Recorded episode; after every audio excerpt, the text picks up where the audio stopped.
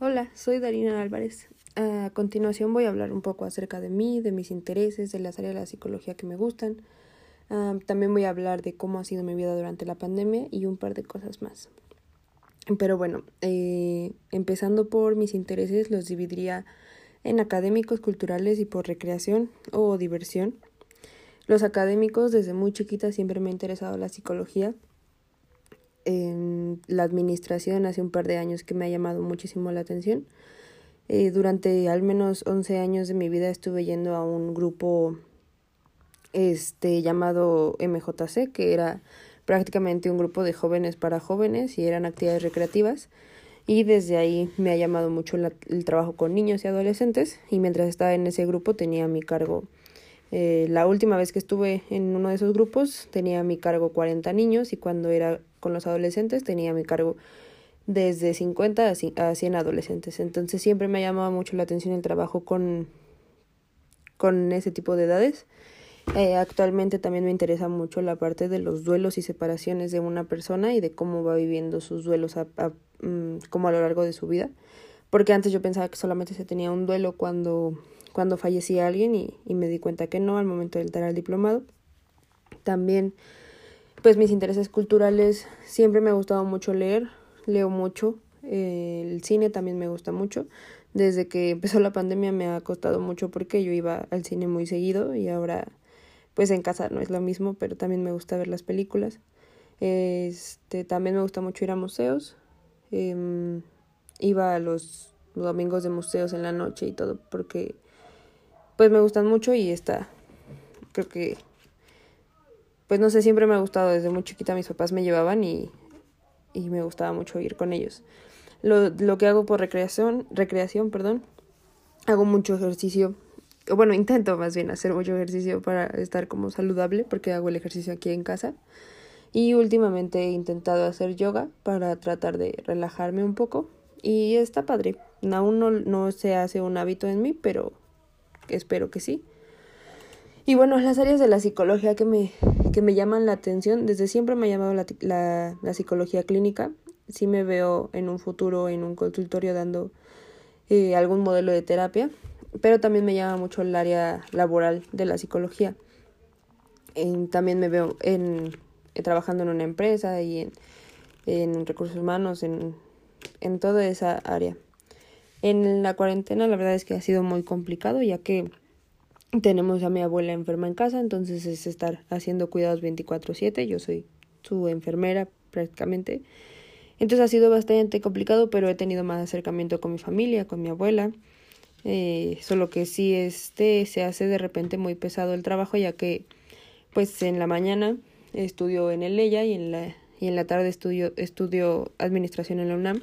Y por las noches, este, no tan madrugada, pero a veces a veces sí, depende de la necesidad.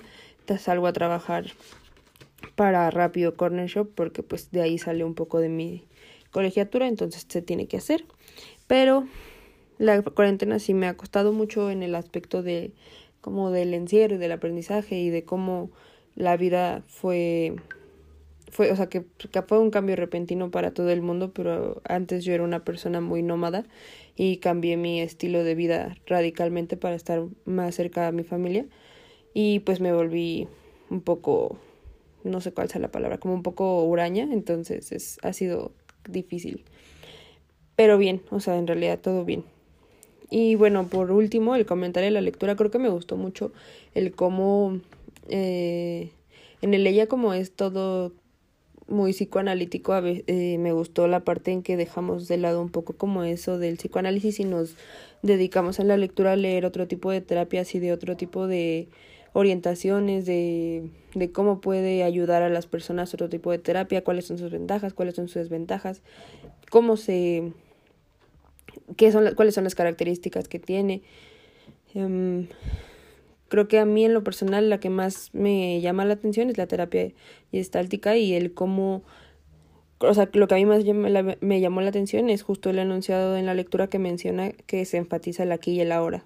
Entonces, a mí me gusta mucho, en cambio también este me llama mucho la atención la terapia cognitivo-conductual, pero me gustó mucho cómo en la lectura ejemplifica muy bien lo que hace y lo que, pues sí, como sus ventajas y desventajas y de cómo se sale un poco de la zona de confort de, de un poco como del sistema de ley y de revisar otro tipo de teorías.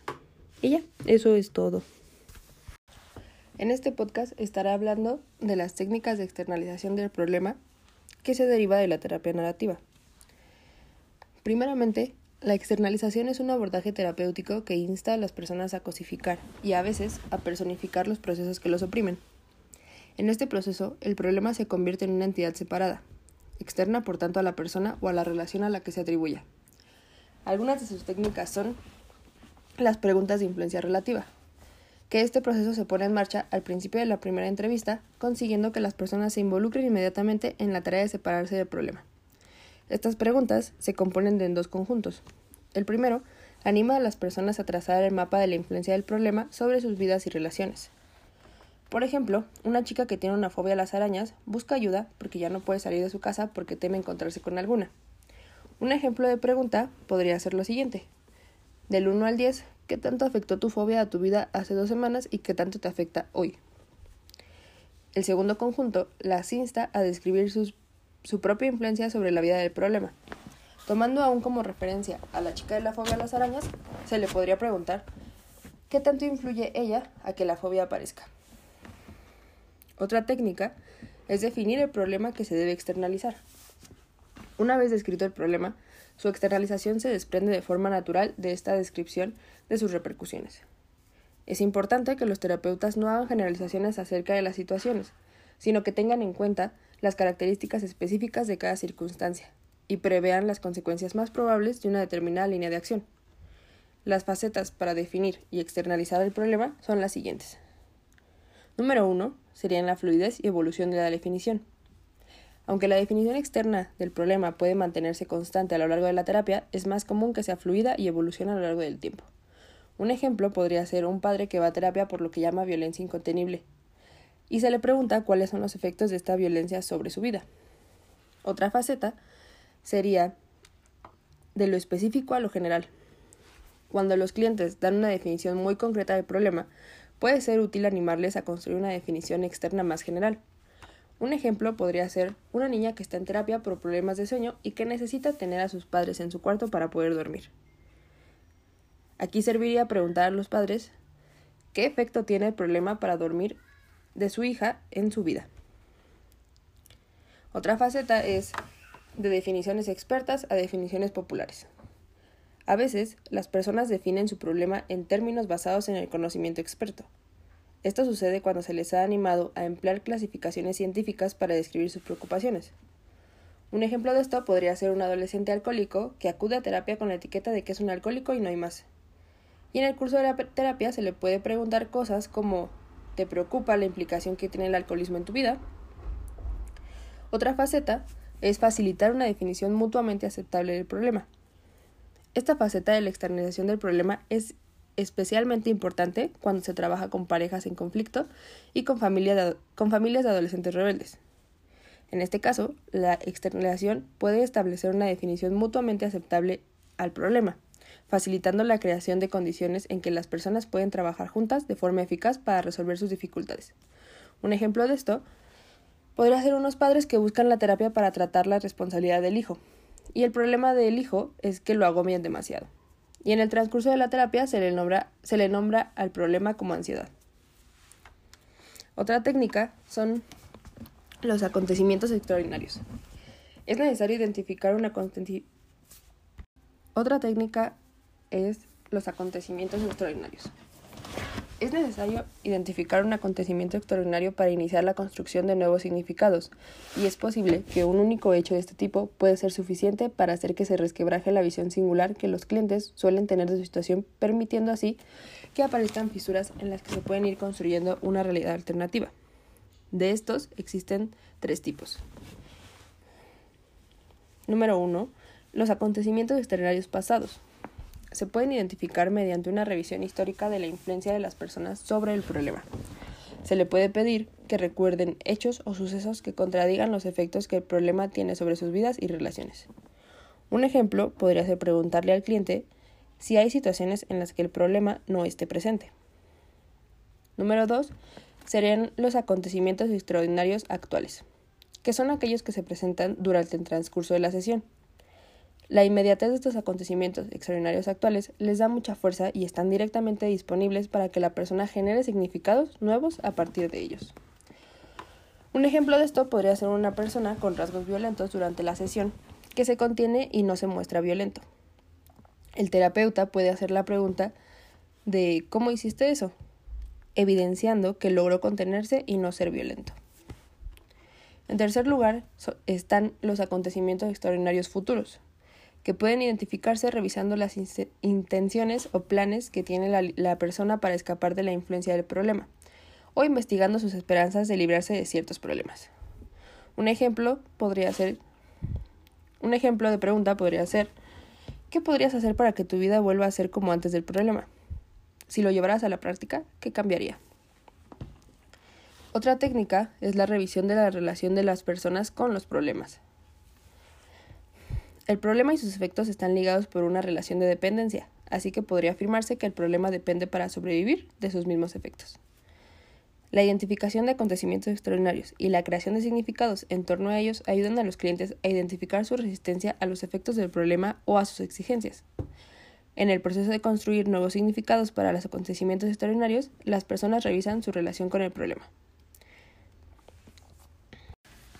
Ahora bien, hablando del tema de la responsabilidad, en la medida en que estas prácticas ayudan a las personas a hacerse conscientes de describir su relación con el problema, les permite asumir una responsabilidad con respecto al problema que antes no estaba a su alcance.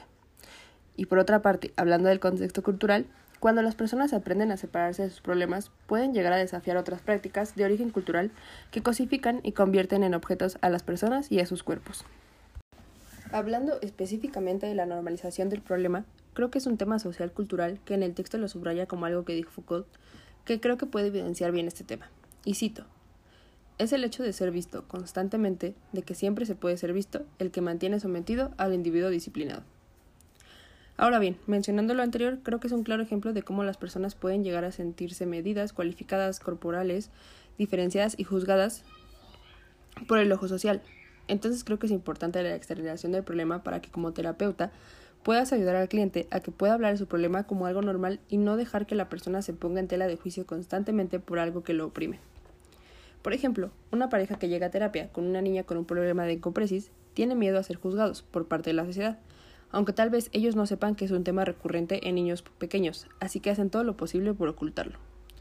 Creo que el tema de normalizar el problema es en parte por ayudar a las personas a no sentirse juzgadas, en este ejemplo, creo que el no sentirse juzgadas ayudaría mucho a los padres a que puedan ayudar a su hija a superar este problema, entendiendo que es un tema recurrente hasta cierto punto normal y así darle su apoyo a su hija. En este podcast estaré hablando de las técnicas de externalización del problema que se deriva de la terapia narrativa. Primeramente, la externalización es un abordaje terapéutico que insta a las personas a cosificar y a veces a personificar los procesos que los oprimen. En este proceso, el problema se convierte en una entidad separada, externa por tanto a la persona o a la relación a la que se atribuya. Algunas de sus técnicas son las preguntas de influencia relativa, que este proceso se pone en marcha al principio de la primera entrevista, consiguiendo que las personas se involucren inmediatamente en la tarea de separarse del problema. Estas preguntas se componen de dos conjuntos. El primero anima a las personas a trazar el mapa de la influencia del problema sobre sus vidas y relaciones. Por ejemplo, una chica que tiene una fobia a las arañas busca ayuda porque ya no puede salir de su casa porque teme encontrarse con alguna. Un ejemplo de pregunta podría ser lo siguiente. Del 1 al 10, ¿qué tanto afectó tu fobia a tu vida hace dos semanas y qué tanto te afecta hoy? El segundo conjunto las insta a describir su propia influencia sobre la vida del problema. Tomando aún como referencia a la chica de la fobia a las arañas, se le podría preguntar ¿qué tanto influye ella a que la fobia aparezca? Otra técnica es definir el problema que se debe externalizar. Una vez descrito el problema, su externalización se desprende de forma natural de esta descripción de sus repercusiones. Es importante que los terapeutas no hagan generalizaciones acerca de las situaciones, sino que tengan en cuenta las características específicas de cada circunstancia y prevean las consecuencias más probables de una determinada línea de acción. Las facetas para definir y externalizar el problema son las siguientes. Número 1 serían la fluidez y evolución de la definición. Aunque la definición externa del problema puede mantenerse constante a lo largo de la terapia, es más común que sea fluida y evolucione a lo largo del tiempo. Un ejemplo podría ser un padre que va a terapia por lo que llama violencia incontenible y se le pregunta cuáles son los efectos de esta violencia sobre su vida. Otra faceta sería de lo específico a lo general. Cuando los clientes dan una definición muy concreta del problema, puede ser útil animarles a construir una definición externa más general. Un ejemplo podría ser una niña que está en terapia por problemas de sueño y que necesita tener a sus padres en su cuarto para poder dormir. Aquí serviría preguntar a los padres qué efecto tiene el problema para dormir de su hija en su vida. Otra faceta es de definiciones expertas a definiciones populares. A veces, las personas definen su problema en términos basados en el conocimiento experto. Esto sucede cuando se les ha animado a emplear clasificaciones científicas para describir sus preocupaciones. Un ejemplo de esto podría ser un adolescente alcohólico que acude a terapia con la etiqueta de que es un alcohólico y no hay más. Y en el curso de la terapia se le puede preguntar cosas como ¿te preocupa la implicación que tiene el alcoholismo en tu vida? Otra faceta es facilitar una definición mutuamente aceptable del problema. Esta faceta de la externalización del problema es especialmente importante cuando se trabaja con parejas en conflicto y con, con familias de adolescentes rebeldes. En este caso, la externalización puede establecer una definición mutuamente aceptable al problema, facilitando la creación de condiciones en que las personas pueden trabajar juntas de forma eficaz para resolver sus dificultades. Un ejemplo de esto podría ser unos padres que buscan la terapia para tratar la responsabilidad del hijo, y el problema del hijo es que lo agobian demasiado y en el transcurso de la terapia se le nombra, se le nombra al problema como ansiedad. Otra técnica son los acontecimientos extraordinarios. Es necesario identificar un